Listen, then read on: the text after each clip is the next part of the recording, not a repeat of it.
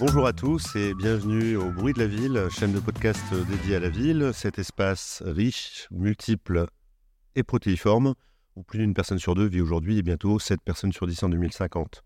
Un temps d'échange avec un invité du jour pour l'aborder sous un regard spécifique mais toujours prospectif. Le thème du jour est ce qu'appelle notre invité les espaces équivoques. La ville créative, citoyenne et collaborative fait apparaître aujourd'hui une panoplie de lieux transversaux, mouvants et temporaires. Cette ville tactique, transitoire, traduit ainsi l'émergence d'espaces inventifs, programmatiquement, à dimension systématiquement collaborative, presque toujours érigés sur du déjà là. Comment les définir? De quelles énergies procèdent-ils? Quels en sont les acteurs? En face de quel nouveau paradigme sommes-nous en présence?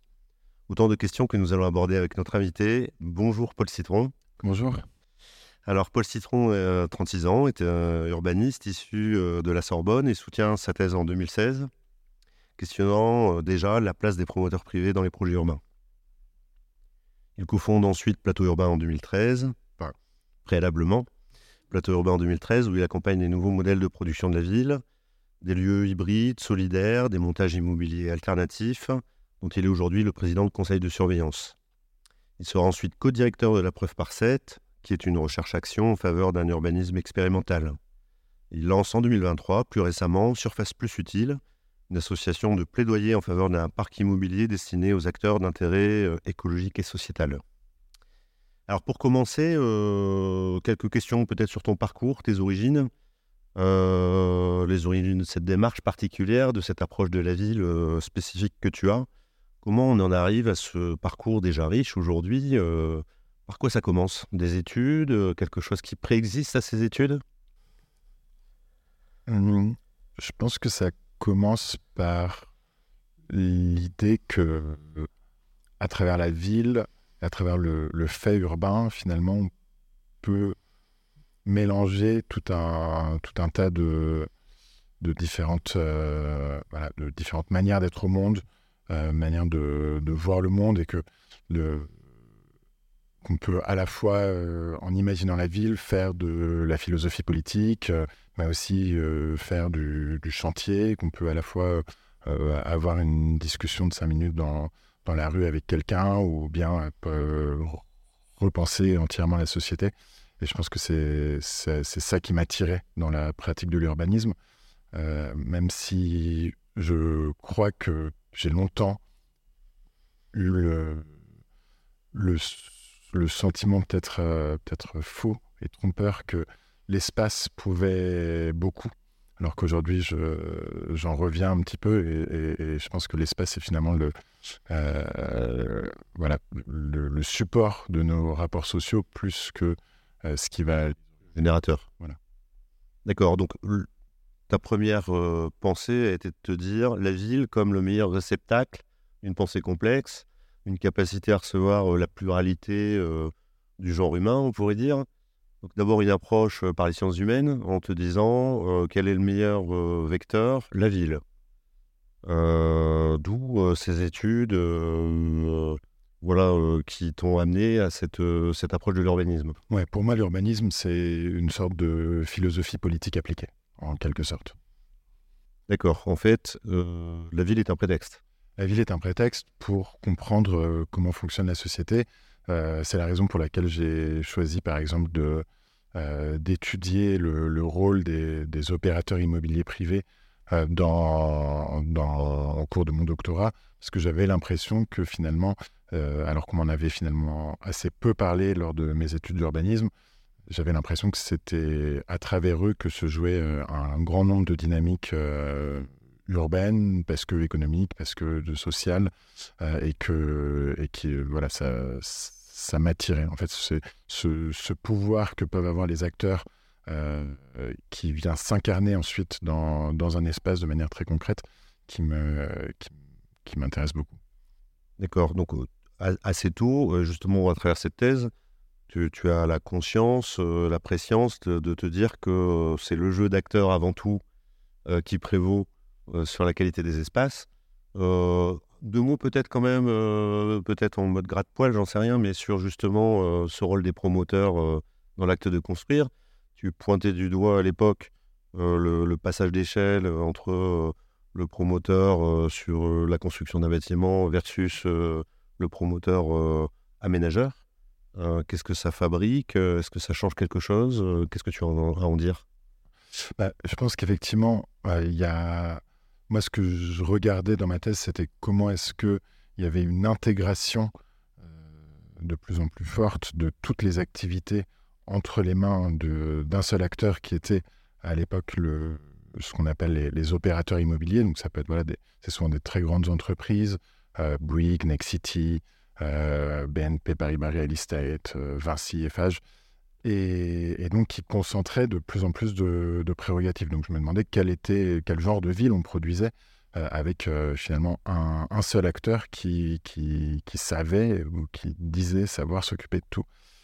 Aujourd'hui, peut-être dix ans, dix ans après peut-être que les choses ont un tout petit peu évolué. Je pense que les opérateurs immobiliers privés sont encore euh, très puissants dans la, dans la fabrique de la ville, mais on voit aussi arriver peut-être euh, d'autres euh, d'autres types d'acteurs plus petits, plus agiles, et qui ont peut-être plutôt pris le tournant bah, de, la, de la ville écologique, frugale, qui doit être nécessairement adaptable, éventuellement même réversible. Euh, et, qui, et qui pose aussi des, des, questions euh, politiques, de modèle économique, de modèle foncier, euh, et qui, je l'espère, vont venir de plus en plus questionner les modèles classiques portés par, par les opérateurs immobiliers classiques. On pourrait qualifier de descendants, en fait, qui sont peut-être presque parfois le bras armé d'une décision politique un peu unilatérale de faire la ville, et le, le, promoteur privé ou l'opérateur économique n'étant finalement que le bras armé d'une action euh, assez euh, monotache ou, monomode bah, Je pense que en réalité, ce qui, ce qui s'est passé depuis quelques décennies, c'est on est passé d'un urbanisme planificateur, où là, effectivement, c'était l'acteur public qui, dans, sa grande expertise euh, très technocratique, décidait peut-être un peu tout seul du futur d'un territoire pour les 30 prochaines années à ce qu'on a appelé ensuite un urbanisme de projet, où là, c'était plutôt le marché qui venait euh, définir, donc la loi de l'offre et la demande qui venait un peu définir euh, le, futur des espaces urbains. Euh, et donc ça, ça a permis, je pense que ça a eu le, bon, le bon côté des choses, c'est que ça a permis de remettre en cause cette vision très descendante de la planification, mais avec le contre-coup, c'était finalement peut-être une sorte de marchandisation et d'économisation de la ville, ce que d'aucuns appellent la ville néolibérale, mmh. même si selon moi c'est peut-être parfois un concept un peu englobant et qu'il faudrait peut-être pondérer, un petit peu.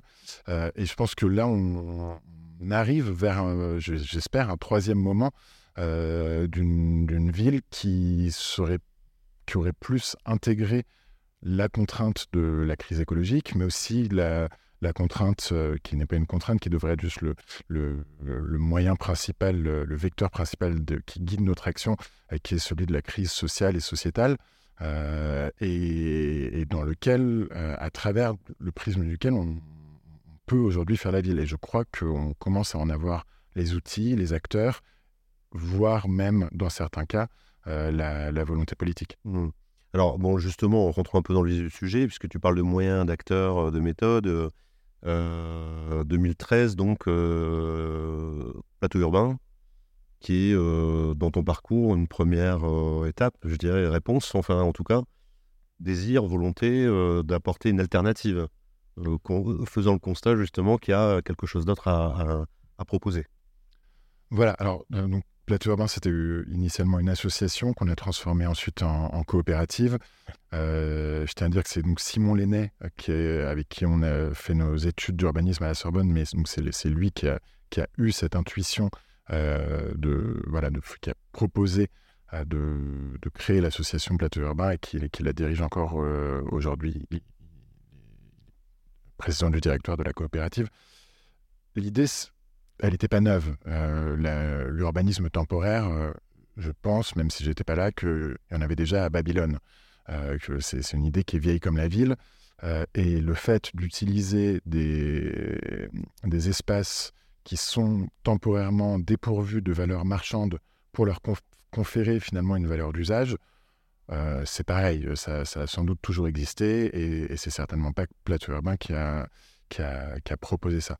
ce que Plateau Urbain proposait, c'était de gentiment donner un petit peu les, outils et les arguments à tout le monde, propriétaires, acteurs publics, mais surtout occupants, usagers, habitants de ces lieux, pour que pour que ça se passe dans les meilleures conditions possibles d'accueil, de légitimité pour les occupants, de sécurité pour, pour tout le monde, et, donc pouvoir un petit peu multiplier ces lieux, parce que habituellement les, lieux d'occupation temporaire plus informels, qu'on appelle aussi des squats, y a, ils peuvent ne ne pas forcément convenir à, tout le monde. Il y a des gens qui peuvent se sentir trop fragiles mmh. euh, pour avoir euh, le, une sorte d'épée de Damoclès au-dessus de la tête euh, quand ils se réveillent tous les matins. et d'ailleurs, certains le, font par nécessité. Et je pense que, je pense que c'est, aussi quelque chose qu'il faut questionner et qui est, malheureux. et donc, donc voilà, donc l'urbanisme temporaire, c'était une manière de, de proposer d'autres, d'autres méthodes que le squat, même si on s'est jamais vu comme en opposition avec le squat, mais plutôt en opposition avec les millions de mètres carrés vacants qui, qui, existent dans nos métropoles euh, et qui sont euh, et qui sont jamais quasiment jamais utilisés. Je veux dire, le, pourcentage d'utilisation des bureaux vides euh, par des, des, activités solidaires, que ce soit formelles ou informelles, est infime. Et je pense qu'il y a là un, un, enjeu à la fois social, écologique, urbain, qui est vraiment immense. Oui, donc il y a un constat, il y a un constat de, de, fait, hein, euh, la vacance, euh, énorme, euh, colossale, qui a été chiffrée, mais enfin, on parle de millions de mètres carrés. 4 millions de mètres carrés de bureaux vides en Ile-de-France. Voilà, donc c'est considérable. Et, et, en même temps, quand même, un désir quoi, de coopération, d'hybridation des fonctions, de solidarité. Il y a quelque chose aussi qui procède de, de, de, désir, le mot est sans doute un peu fort, mais en tout cas d'apporter une réponse à un besoin programmatique peut-être un peu flou, mal, mal formulé par les acteurs. Et Plateau Urbain arrive là aussi pour euh, faire de l'aide à la structuration. Voilà, mais justement, je pense qu'on. Là où. L'intuition qu'on a eue, c'était que peut-être qu'en tant qu'urbaniste, on n'était pas très bien placé pour mieux formuler ce besoin programmatique et donc pour définir ce que devait être l'usage de, ces espaces. Et que et finalement, on, avait une conception de, notre rôle là-dedans euh, qui était plus... Facilitateur? Mais disons tout simplement d'organiser euh, la, capacitation de, des, des usagers des lieux à s'en emparer, à se sentir euh, chez eux, à les, éventuellement les, détourner de, de, fonctions premières qu'on avait. vous avez rempli des lieux, vous n'avez pas fait que aider des usagers in situ à mieux s'organiser entre eux. Exactement, mais alors quand on remplissait, comme, comme tu dis, des, des lieux, euh, c'était avec un objectif de programmation ouverte, c'est-à-dire que plutôt que de dire ici il y aura telle fonction, ici il y aura telle autre, on raisonnait plutôt par la négative. Qu'est-ce qui ne peut pas advenir là ou là en fonction de, voilà, de, en gros, on, bricolait et on jouait avec tout sauf avec la sécurité des biens des personnes. Mmh euh, ça, c'était vraiment le seul truc où non, on ne transigeait pas, on ne faisait pas d'économie, euh, ça nous paraissait très bien. Euh, mais le reste, on essayait justement d'ouvrir cette programmation, ce qu'on a appelé la programmation ouverte, et donc de laisser éventuellement les, les, usagers des lieux proposer et proposer éventuellement chemin faisant les usages. Euh, Alors tu, tu, peux nous citer un exemple d'hybridation qui peut apparaître a priori un peu improbable comme ça et qui a bien fonctionné? Bah, L'exemple le, l'exemple fondateur pour nous, euh, ça a été le projet des grands voisins. Oui. donc on a voilà qu'on a coordonné avec l'association Aurore qui était donc chef de file du, du projet euh, et euh, l'association Yes We Camp, euh, où justement, dans un, dans un hôpital désaffecté de 3 hectares, 40 000 mètres carrés dans le 14e arrondissement de Paris, on a déployé à la fois des activités d'hébergement d'urgence, des activités de... Il y avait un foyer de travailleurs migrants, il y avait donc comme ça des activités sociales d'accueil de, personnes en situation de précarité, et qu'on mêlait avec des activités de, de euh, d'ateliers d'artistes, pour des, associations, des structures de l'économie sociale et solidaire, des acteurs culturels et des activités plus de programmation culturelle, d'accueil du public. Donc il y avait un peu ces trois, ces, ces, trois piliers. Et ce qui a fait finalement un espace que, que les gens qui venaient le visiter savaient pas trop définir. Et, c'est un peu là, je pense, que, qu'est, née cette intuition de l'espace équivoque, parce que on finalement, on savait pas où on était. Et, on, et, et, vu qu'il y avait des, juste des toutes petites attentions programmatiques ou intentions programmatiques qui permettaient un peu d'orienter, voilà, je sais pas, juste de, la signalétique, un peu de mobilier urbain, éventuellement très récupérable. Et, tout ça, vraiment, je tire mon Enfin, il faut, il faut rendre euh, Enfin, c'est vraiment grâce à l'association Yes Camp que ça, que, ça existait, tout ça.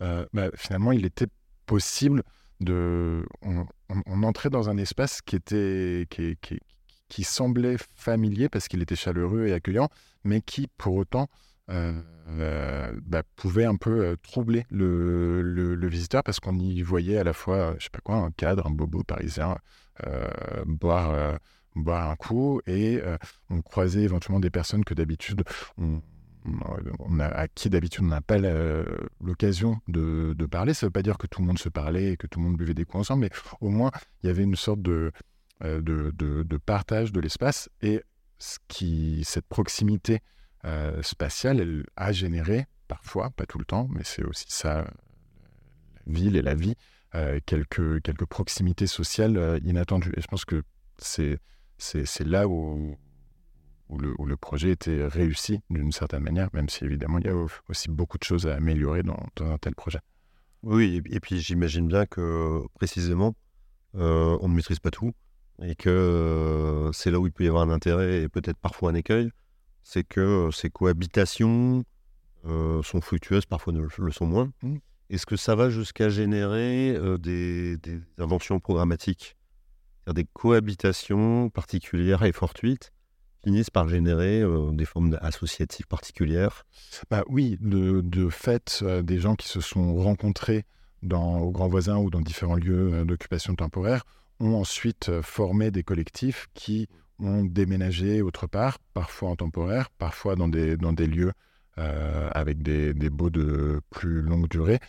Euh, donc, pour nous, ces, ces moments, ils sont effectivement fondateurs peut-être d'une autre sociabilité. C'est là où on dit que c'est peut-être plus intéressant parfois de se réapproprier le temps et la liberté d'usage d'un espace que de revendiquer euh, une, euh, une, pérennisation dans, dans la à travers, par exemple, la propriété d'un espace mmh. euh, qui peut, en réalité, enfermer aussi ses usagers dans, voilà, dans, dans leurs tu alors, as, commencé à dire quelque chose d'intéressant tout de suite, d'ailleurs, en préambule, par rapport à ta formation aussi. tu as commencé par l'intuition de la ville.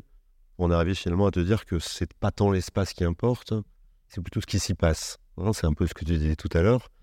Euh, est-ce que tu peux juste un peu creuser cette question Parce que euh, finalement, peu importerait l'endroit où se font les choses, euh, c'est pas tant dans le hard que les choses se passent que dans le soft. Enfin, c'est dans, Si on met en place les dispositifs, les moyens de la cohabitation, de l'hybridation, etc., alors à ce moment-là, ça pourrait se passer dans une mare HLM.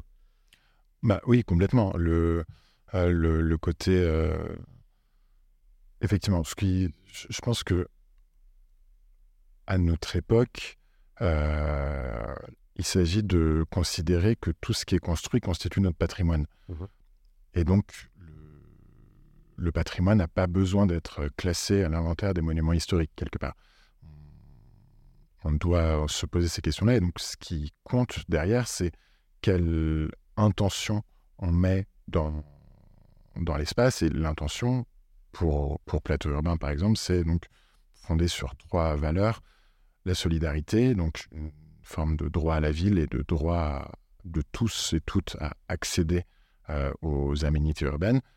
La diversité, la diversité au sens de la mixité des usages, des, des fonctions, euh, des, des, des, formes aussi de, euh, de, de, de, structure, de,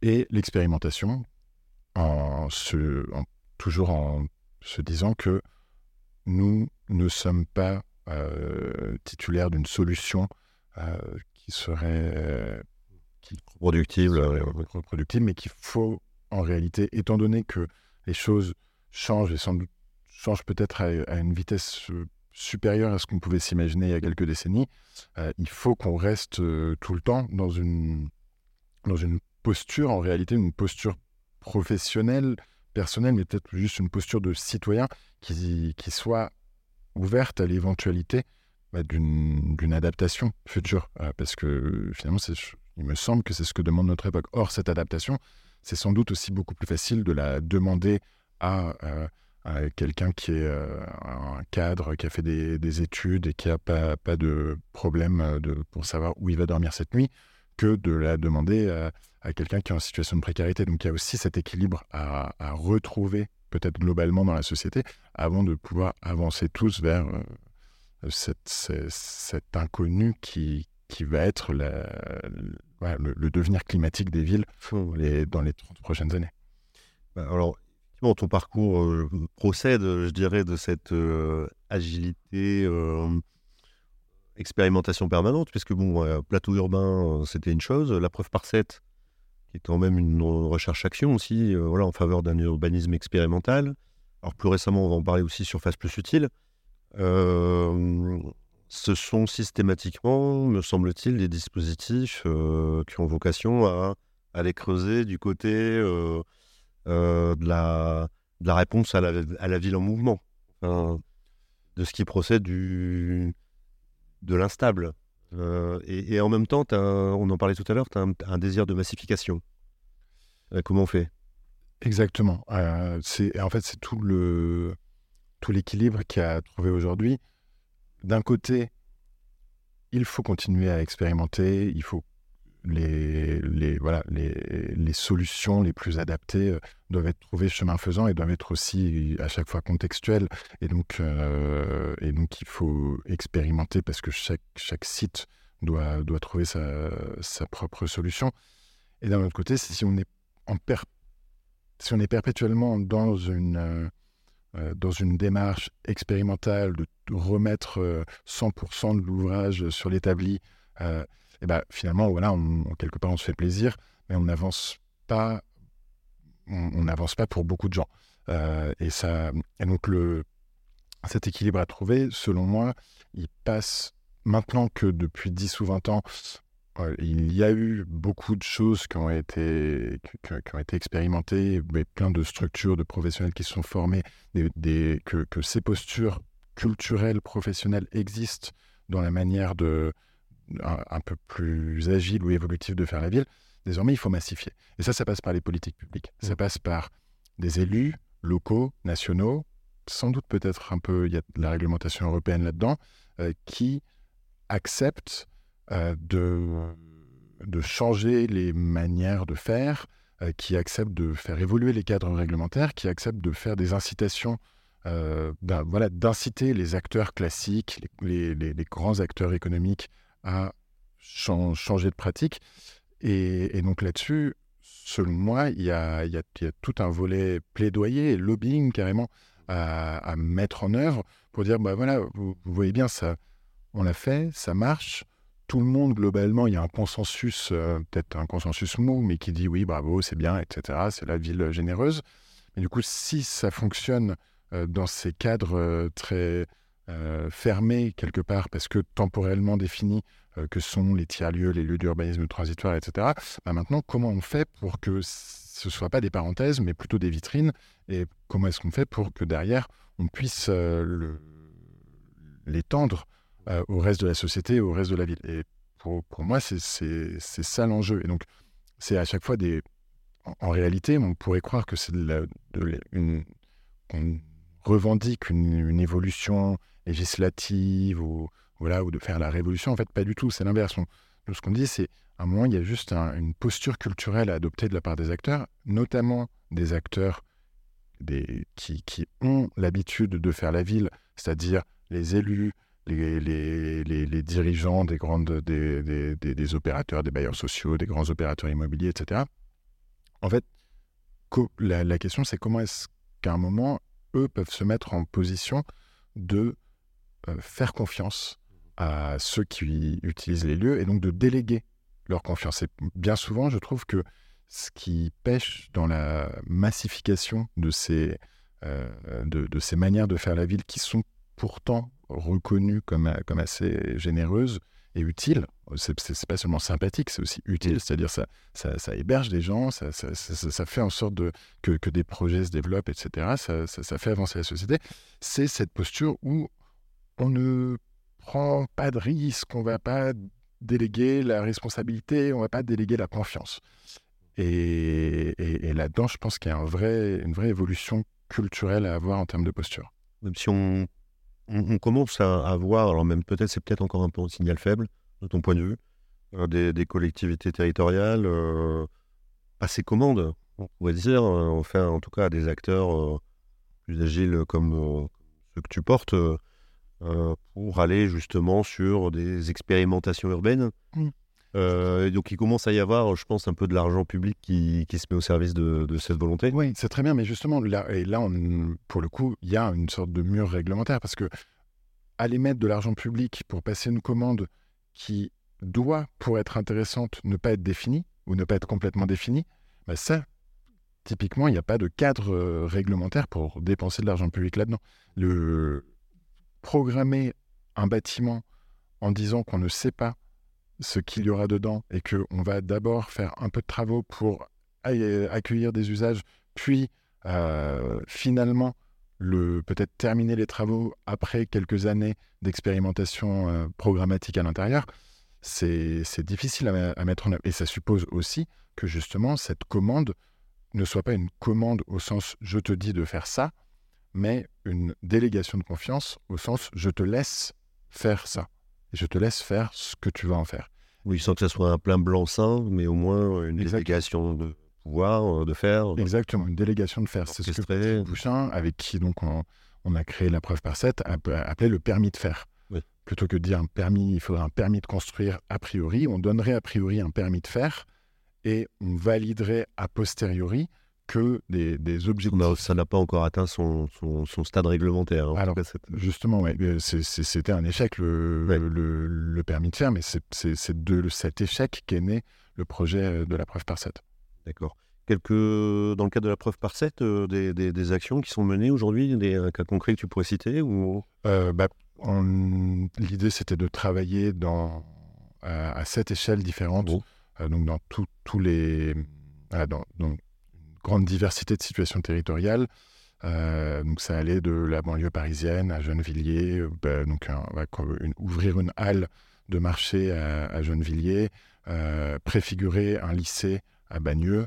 Euh, donc, par exemple, préfigurer un lycée, programmer, faire une programmation ouverte d'un lycée, c'est compliqué. Plus standardisé qu'un lycée, il y a quoi? Il y a, un McDonald's. Euh, et, donc, on, voilà, venait comme ça questionner un petit peu aussi euh, la, manière dont fonctionnent les institutions. Et pour moi, c'est, je comparais souvent la preuve par ça à de la psychothérapie institutionnelle. C'est-à-dire qu'en essayant de soigner ce bout de territoire, en réalité, on soignait l'institution rectorale, l'institution région Île-de-France, l'institution, euh, aussi le, promoteur qui, euh, qui donnait le terrain du lycée et qui construisait tout un, la BNP, qui construisait tout un quartier autour et qui donc bah, se, voilà, se posait des questions sur cette manière de faire la ville qui, était complètement expérimentale sur son terrain, basiquement. Et, ça a donné lieu à des, interactions hyper enrichissantes de mon point de vue, avec justement des promoteurs, euh, jeunes et vieux, euh, qui étaient qui étaient, je pense, assez sincèrement intéressés par la, par la manière de faire, parce qu'ils voient bien que le futur de, de, de, leur métier, de leur industrie, de l'industrie immobilière, euh, est, est, clairement, enfin, doit, doit, doit, être questionné à la lueur de, de ces enjeux qu'on arrive finalement beaucoup mieux, je crois, à, à saisir avec ces outils-là de programmation ouverte et d'indéfinition de, la ville qu'avec les outils très rigides et classiques de, de programmation. qui mettent en silo tous les, tous les éléments de programme qui sont produits euh, par les divers acteurs. Exactement. Et d'ailleurs, de ce point de vue-là, euh, sur, Surface Utile, justement, euh, tu, en faveur d'un parc immobilier destiné aux acteurs d'intérêt écologique et sociétal, notamment, tu en parlais, de, de, sortir aussi du bailleur social à ses prérogatives de construction de logements sociaux. Tu, disais, ne pourrait-il pas en être de même pour demain, construire des bureaux, des commerces C'est intéressant ça, comment, comment on fait? Pour nous, déjà, il y a, a une, première chose, c'est que à partir de 2020, on, vient de passer un cap démographique. C'est-à-dire que la population active va globalement arrêter d'augmenter à partir de maintenant. On a passé aussi un cap d'usage, le télétravail, tout ça, ça fait qu'il y aura de moins en moins besoin de bureaux dans nos villes. Euh, parce que là, pendant 10 ans, on va à peu près stagner, 10-15 ans, et ensuite la population va décroître. Donc, je pense qu'il faut plus construire de bureaux, mais on va continuer d'en construire parce qu'en réalité, il y, a, des coûts partis quelque part et, l'industrie immobilière a du mal à, échapper à sa dose annuelle de bureaux. Euh, donc sans doute on va continuer à en construire, mais du coup il va y en avoir de plus en plus de bureaux vides. Et c'est pareil pour les commerces. Donc l'idée c'est de se dire pourquoi est-ce que alors que euh, il va y avoir un, foisonnement de mètres carrés disponibles dans les, métropoles, que ce soit des, métropoles très attractives où on construit beaucoup, ou des métropoles plus en déclin, enfin plutôt des villes en déclin, euh, pourquoi est-ce qu'on n'arriverait pas un peu sur le modèle du logement social, à faire en sorte qu'une partie du parc existant, qui va sinon rester vide, puisse être destinée à des, des structures, des organisations d'intérêt général? Et pourquoi est-ce qu'on ne pourrait pas se dire que le, lorsqu'une association euh, fait de l'insertion ou œuvre en faveur de la transition écologique, lorsqu'une euh, coopérative essaye de réinventer des, modèles économiques euh, pour, voilà, pour, par exemple, produire aussi des externalités positives en, matière environnementale ou sociale, pourquoi est-ce que finalement ces, ces, organisations qui œuvrent pour le bien de tous et qui sont un peu notre, notre assurance sociétale mmh. pour, la, pour, les décennies à venir, pourquoi est-ce qu'on ne pourrait pas leur dire, bon, bah, finalement, vous, vous échappez aux lois du marché immobilier et donc vous avez le droit d'accéder à un parc euh, qui, est, qui est le vôtre? Et le, fait est que sinon, ces immeubles, ils vont rester vides. Donc ce serait, je pense, relativement consensuel même euh, de, de mobiliser ce parc vacant il s'agit d'exproprier personne. On ne parle pas de, euh, voilà, on parle pas de confisquer des biens. On parle juste d'utiliser euh, des choses. Et donc, le, voilà, et, peut-être le faire pour des, pour, des durées qui seraient voilà, de 10, 20 ans. Parce qu'en fait, c'est le temps que ça va rester vide au minimum, avant qu'on en fasse éventuellement quelque chose d'autre. Donc, c'est la proposition de surface plus utile. Et pour ça, on... Là, il y a du lobbying, là. Voilà. Et donc pour ça, on réunit à la fois des acteurs de l'immobilier, très classiques, mais qui justement se posent ces questions-là. Donc il y a BNP, Altarea, Novaxia, euh, SNCF Immobilier, bientôt j'espère, des acteurs publics, des aménageurs, euh, le PA Bordeaux-Atlantique, la SPL Marne-au-Bois, euh, des acteurs de l'économie sociale et solidaire, donc des acteurs économiques qui ont besoin de ces, de ces lieux, pour les faire discuter ensemble et formuler des propositions qui, si elles vont à tout le monde dans l'association, bah, quelque part, on aura plus de chances de faire entendre ça à, euh, aux parlementaires euh, ou à la Commission européenne euh, si on arrive. Oui, apporter la démonstration qu'il y a un modèle qui peut trouver son mode de fonctionner. Voilà. Ou la chaîne d'acteurs concernés, que ce soit le bailleur propriétaire, l'utilisateur futur, la collectivité, chacun finalement y trouve son. Exactement. Et et en fait, si on regarde en face le fonctionnement actuel de, de la ville et les, et les, prévisions. Alors, ce que, enfin, ce que je dis, je ne le tire pas de mon chapeau, hein, c'est l'INSEE hein, qui dit qu'il va y avoir une baisse démographique. Donc, en fait, le, le, la crise immobilière à venir, elle est prédite par l'INSEE. C'est pas, euh, euh c'est, pas BlackRock.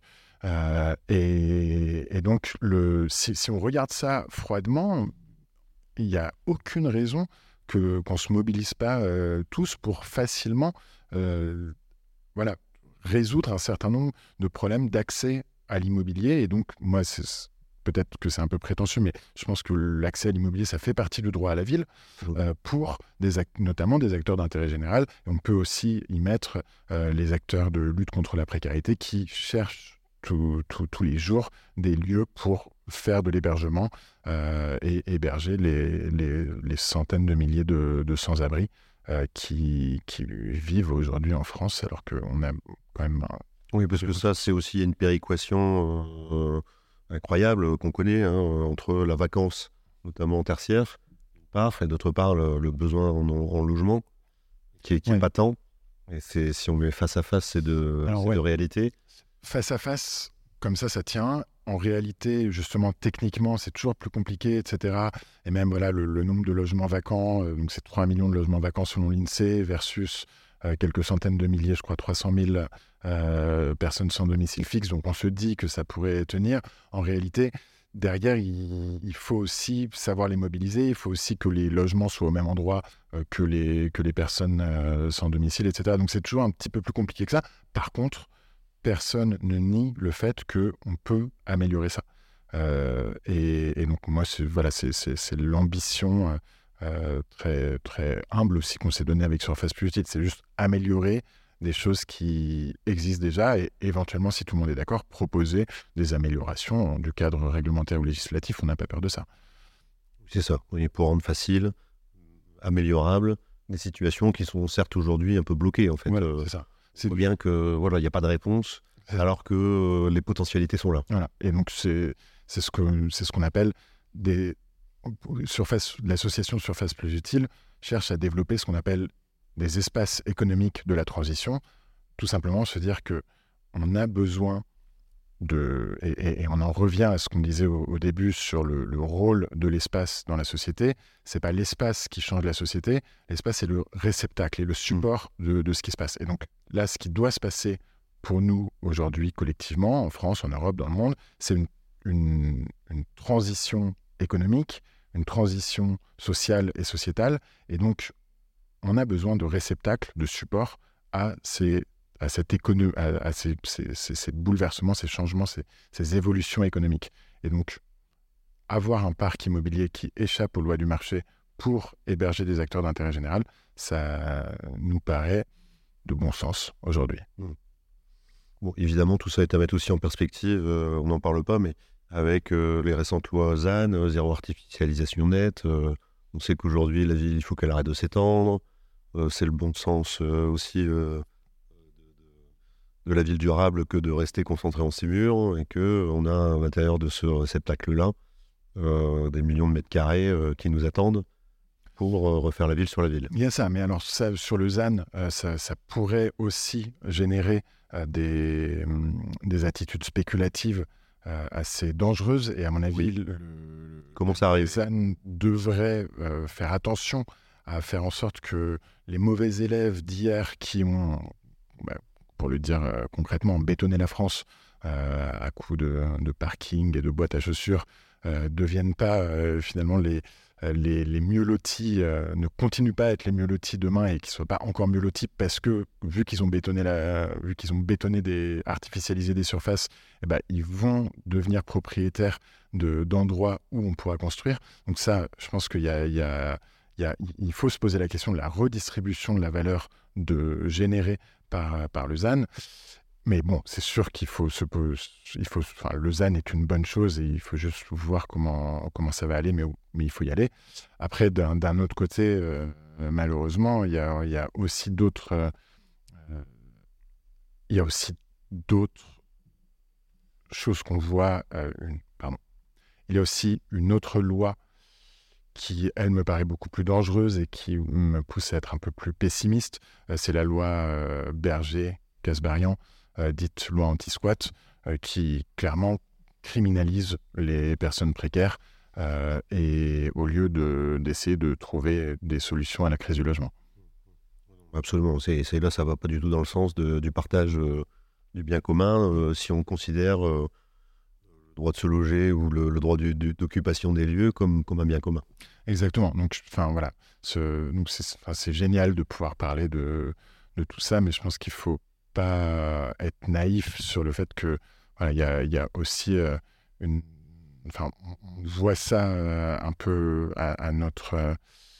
Euh, voilà, c'est on, voit, on parle de ce qu'on voit et ce qu'il y a sous nos yeux un petit peu, mais si on regarde un peu plus loin, il y a aussi une, quand même là une, société qui se referme sur elle-même, qui est de plus en plus violente à tous les sens du terme, euh, et, donc peut-être euh, la ville euh, future risquerait de devenir le, le symbole. donc, Oui, alors si, je dois introduire une lueur d'espoir, c'est sûr que souvent un mouvement à, son, mouvement parallèle, et que ce, à quoi tu œuvres, notamment à travers tes actions, ça contribue à, un nuage de points, je pense, d'actions qui sont collectives, qu'on voit émerger un peu partout en France, qui vont donc précisément dans le sens du collaboratif, du faire ensemble, de, l'hybridation des, fonctions et des services. Bon. Oui, mais c'est ça. Mais en fait, c'est comme une. Tu, parles de nuage de points. on aimait bien utiliser le, le symbole, l'image de l'archipel, avec une image aussi de, utilisée par Damasio. Et bien sûr, euh, mais il y a cet archipel qui, qui, fait plaisir et qui est, qui est réconfortant. Euh, il y a aussi une montée des eaux du fascisme. Et donc, qu'est-ce qui va rester hors de l'eau? Euh, Qu'est-ce qui va décroître? Ça, on ne le sait pas encore. On ne le sait pas encore, effectivement. Il y, a des, vrais changements de paradigme. On va commencer déjà un petit peu à introduire la fin de notre échange. Euh, c'est vrai qu'il y, a un désir de changement de méthode, euh, et c'est vraiment particulièrement intéressant et, vertueux ce que tu nous racontes. Euh, moi, les, acteurs autour, quand même, pour finir un peu là-dessus, est-ce qu'ils sont prêts? Est-ce qu'on est qu'on arrive à les faire bouger? Est-ce que tu sens encore des grosses réticences? Ou est-ce que tout le monde a conscience qu'il y a quelque chose qui est en train de se passer? Et qu'il va dorénavant falloir faire autrement Est-ce qu'au moins cette prise de conscience-là est collective? Alors, je pense que la prise de conscience qu'il faut faire autrement est collective. Ensuite, vient le temps 2, c'est à quoi on renonce en échange de ces changements. Et là-dessus, peut-être que, voilà, euh, notamment sur la, sur, la spéculation immobilière, sur la, sur la lucrativité des, des, projets euh, immobiliers. Là, euh, voilà. Mais en tout cas, déjà, on a passé la première étape de d'éveiller les consciences sur le fait qu'il faut faire autrement. Parce que comme tout grand changement, enfin, finalement, même quand on voit des changements de société, quand on change de, on change de, je sais pas, de, modèle de production énergétique. Euh, enfin, bon, c'est Jérémy qui en parlait très bien avec la troisième révolution industrielle, mais il y a des nouveaux métiers qui arrivent, donc des nouveaux modèles économiques. Euh, c'est quoi la ville de demain? C'est quoi les nouveaux métiers aujourd'hui de, l'aménagement du territoire euh? Est-ce qu'il y a des nouveaux métiers qui, apparaissent? Là, attendez peut-être la bah, preuve vivante, mais... Non, moi je dirais que justement les nouveaux métiers, ce serait plutôt des, des gens qui font fonctionner la ville euh, de, de, manière plus frugale, plus écologique, à, toute petite échelle. Donc on peut parler de, l'artisan qui saura faire euh, de la rénovation énergétique à base de réemploi. Euh, mais ça, en fait, ça existe déjà. C'est juste, il avait disparu. Euh, et, j'espère qu'il survivra parce qu'on en aura besoin, c'est sûr. D'ici la, fin du siècle, on peut penser aussi, voilà, on pourrait appeler un nouveau métier de la ville, le logisticien du dernier kilomètre, qui récupère tous les colis, d'un quartier et va les distribuer en, un seul, euh, en une seule tournée de voiture. Mais bon, avant, on appelait ça un postier euh, et, ça marchait très bien. Donc peut-être que c'est pas seulement des nouveaux métiers, mais c'est aussi euh, se demander ce qu'on a, a perdu et ce qu'il faut, ce faut, voilà, ce dont il faut garantir la, la survie parce qu'on sait que on en aura besoin. C'est sortir d'un modèle globalisé de l'économie? Est-ce que c'est possible? Je suis pas sûr, euh, mais en tout, en tout cas, euh, prendre conscience que ce modèle globalisé a un coût carbone, euh, bah oui, voilà. Et après, j'espère qu'on pourra continuer à, à, voir des, à voir ou avoir ou découvrir des choses de, qui viennent de, de l'autre bout du monde. Mmh. Euh, et, aussi à bouger à l'autre bout du monde. Et de toute façon, une fois de plus, le changement climatique ne va pas nous, ne va, enfin, va générer, euh, euh, voilà, tout, tout ça, c'est global, donc on n'y reviendra pas. Mais par contre, prendre conscience que du caractère fini de, de, ce monde global, ça effectivement et que les économies euh, du peut-être un peu plus de proximité, euh, un peu plus écosystémiques, euh, ont, un avenir devant elles. Exactement, voilà. Et, mais donc, je pense que c'est ça, c'est un emboîtement d'échelle. Et de la même manière que la ville est un emboîtement d'échelle temporel, mmh et que donc, pour moi, il n'y a pas d'opposition entre l'urbanisme dit temporaire et un urbanisme dit pérenne. Enfin, je veux dire, on regarde la, Tour Eiffel, à la base, c'est un projet d'urbanisme temporaire. Et ben, voilà, aujourd'hui, c'est vu comme le, symbole éternel de la vieille Europe, etc. Euh, bon, et ben, de la même manière, il y a un emboîtement d'échelle euh, pour, par, rapport au monde globalisé, oui. Mmh, d'accord. Euh, on va commencer à conclure. Est-ce que tu as un projet, ton prochain grand projet, peut-être ce sur quoi tu travailles aujourd'hui ou ce que tu as envie de faire demain? Bah, le, prochain grand projet, j'espère, c'est de parvenir avec euh, Surface Plus Utile à trouver un, cadre euh, qui, facilite cette massification de, des espaces économiques de la transition et donc de, cet immobilier destiné aux structures d'intérêt général. D'accord. Est-ce qu'il y a, euh, pour parler un peu d'espace et d'architecture, le dernier bâtiment que tu as visité, qui t'a procuré une émotion un espace, un lieu, un usage Il y a un mois, on était avec un, groupe d'activistes européens qui s'appelle euh, Degentrify Europe. Euh, donc il y, a, des Belges, il y, y a des Allemands, des Italiens, des Espagnols, des Français, euh, des Lettons aussi. On était à Naples. Pour, donc on se voit tous les, tous les ans et donc on, est, on était à Naples pour notamment découvrir les beni comuni, donc les, les biens communs confié par la ville de Naples à des, collectifs de, citoyens. Et donc on s'est retrouvé dans, un lieu qui, qui s'appelle le Scunizzo Liberato, excusez-moi pour mon accent italien, euh, et qui donc, euh, c'est un ancien couvent qui était ensuite une prison pour enfants au cours du 19e, 20e siècle, euh, et qui aujourd'hui est à l'abandon et a été récupéré par des citoyens qui, en même temps, euh, donc il y, a une sorte de cours avec un terrain de foot où il y a les, gamins qui prennent des, cours de foot. On est à Naples évidemment, ça, joue au foot avec toutes les mamans qui sont autour et donc dans un dans un c'est dans une sorte de d'immenses spatiaux euh, de, ces grands bâtiments napolitains du 15e, 16e siècle. Euh, voilà, avec des, des tout autour du terrain de foot, mais à un mètre du terrain de foot, que des, des boutiques d'artisans et sous les arcades euh, du, bâtiment. Différentes salles utilisées par euh, les par une, association mais en fait c'est juste des groupes de gens pour ici organiser un concert ici une buvette etc une sorte de tiers lieu mais beaucoup moins organisé en fait beaucoup plus organique que ce qu'on aurait l'habitude de voir en France ou, ou dans, dans, le reste de l'Europe beaucoup plus napolitain mmh quelque part. Et donc, c'était enfin, voilà, c'est un, lieu absolument magnifique, très beau, très réconfortant en cela. Et en même temps, dès qu'on montait dans les étages, on voyait voilà, un bâtiment laissé à l'abandon, absolument pas entretenu par son propriétaire, qui est la ville de Naples, et qui finalement tombe un peu en ruine avec euh, cette, euh, voilà, cette semi-hypocrisie des bénis communis qui sont en même temps confiés de manière très généreuse à la population et en même temps euh, sans que le propriétaire public n'assume n'accompagne. n'accompagne et, n'assume ses responsabilités de, propriétaire. Donc ça, mm. ça faisait à la fois chaud au cœur et, ça nous rendait aussi un peu triste.